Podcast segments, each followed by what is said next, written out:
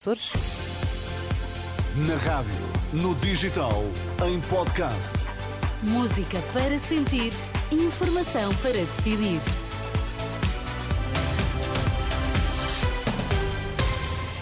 E vamos saber o que marca a atualidade a esta hora. André Rodrigues, bom dia. Bom dia, Inês. Diogo Ribeiro nas meias finais dos 100 metros livres nos Mundiais de Natação no Qatar. Nesta edição procuramos responder a esta pergunta. Como pensam votar os indecisos nas eleições de 10 de março? É manhã de quarta-feira, 14 de fevereiro. Vamos lá, edição das, das 8 na Renascença com o André Rodrigues. Depois de fazer história ao sagrar-se campeão do mundo nos 50 metros mariposa, Diogo Ribeiro está nas meias finais dos 100 metros livres eh, nos Mundiais de Natação que decorrem em Doha, no Qatar. Pedro Castro Alves, a próxima etapa vai acontecer esta tarde.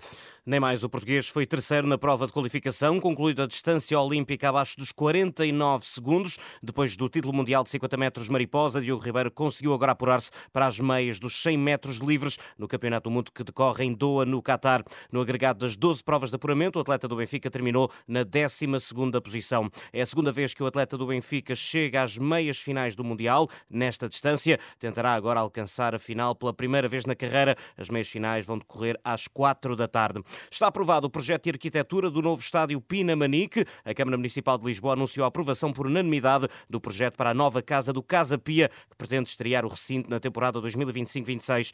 Desde, desde o regresso à Primeira Liga, os gansos têm jogado em casa emprestada, primeiro no Jamor, agora em Rio Maior, faltando agora garantir apenas o financiamento para a obra, para a obra caso consiga, a demolição do atual Pinamanique pode acontecer já no final de maio. Obrigado, Pedro Castro Alves, com as notícias do desporto e com destaque, naturalmente, para uh, essa, esse apuramento de Diogo Ribeiro, nadador português, para as meias finais dos 100 metros livres nos Mundiais de Natação no Qatar. As meias finais estão marcadas para as 4 da tarde desta uh, quarta-feira. Mais de metade dos jovens já sofreram pelo menos uma forma de violência no namoro. A conclusão é de um inquérito sobre o fenómeno da União uh, de Mulheres Alternativa e resposta ao mar, são mais de 60% os inquiridos que afirmam terem sido alvo de violência. Já de acordo com o Jornal de Notícias, há em média oito queixas por dia, são dados da PSP e da GNR, agregados, e que revelam que no ano passado houve mais de 2.800 denúncias de violência no namoro, na maioria dos casos eh, de jovens acima dos 24 anos, dados conhecidos neste que é eh, o Dia dos eh, Namorados. Deverão ser conhecidas esta quarta-feira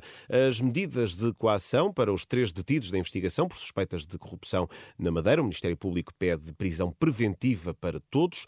A sessão está marcada para as três da tarde no campus de Justiça em Lisboa eh, e acontece três semanas após as detenções. A menos de um mês das eleições, 15% dos portugueses ainda não sabem em quem vão votar. É o que conclui uma análise da Renascença, que congrega todas as sondagens. É uma percentagem relevante, uma vez que é suficiente para eh, influenciar o resultado da eh, eleição. E a caminho das legislativas, nos debates da última noite, Mariana Mortágua defendeu a imigração como necessária ao crescimento económico do país e para a sustentabilidade da segurança social. Eh, frente a André Ventura, líder do Bloco de Esquerda, atacou a política defendida pelo Chega. O Chega defende para a imigração significa o caos em Portugal. Há imigrantes em Portugal porque há necessidade de trabalho imigrante em Portugal e quem o diz são todos os empresários.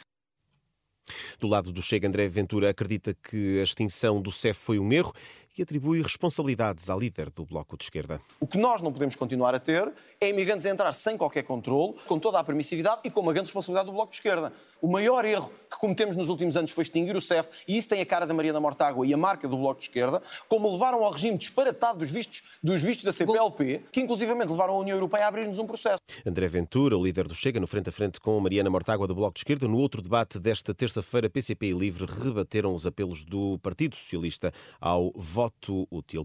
Bolseiros sem resposta para o prolongamento de bolsas de doutoramento estão sem salário e não podem procurar emprego. De acordo com o Jornal Público, há atrasos da Fundação para a Ciência e Tecnologia que estão a complicar a vida de alguns bolseiros.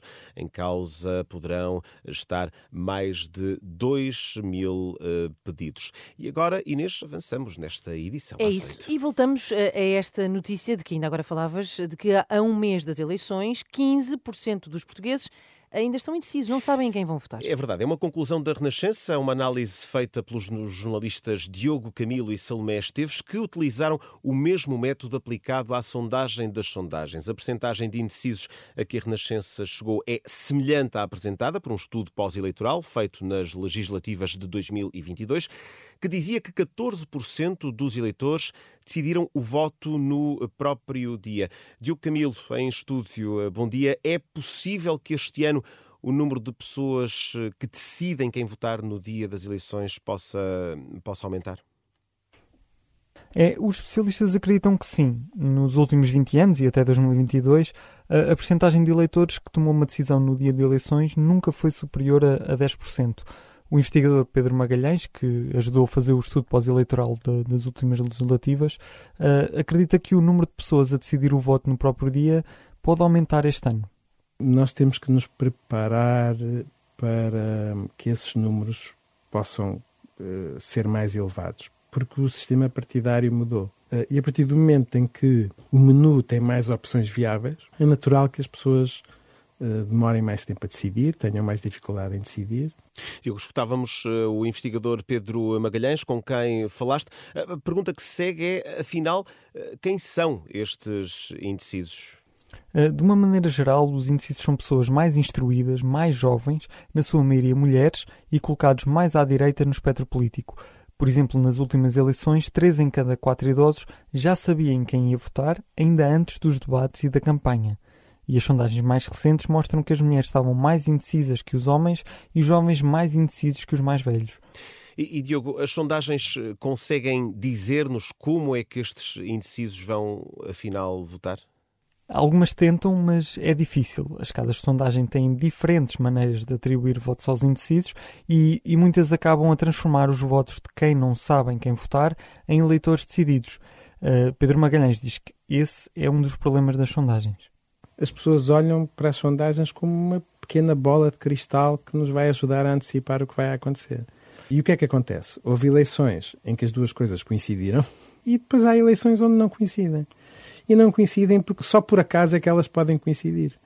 Porque quando nós sabemos que uma parte significativa das pessoas decide em como vai votar no próprio dia da eleição, pode acontecer que essas pessoas se distribuam exatamente como os outros mas pode não acontecer. Pronto, aqui a análise de Pedro Magalhães, uh, escutado pelo jornalista Diogo Camilo. Obrigado, Diogo, jornalista da Renascença, que, uh, em conjunto com uh, Salomé Esteves, fez uma análise aos indecisos nestas eleições legislativas para 10 de março. 15%, Inês, é um valor bastante significativo. É, pode mudar pode, o rumo, exatamente, exatamente. Pode condicionar o resultado eleitoral de 10 de março. É um trabalho dos jornalistas Diogo Camilo e Salomé Esteves para consultar no site do costume rr.pt. É isso mesmo. 8 e 8, bom dia, até já, André. Até já.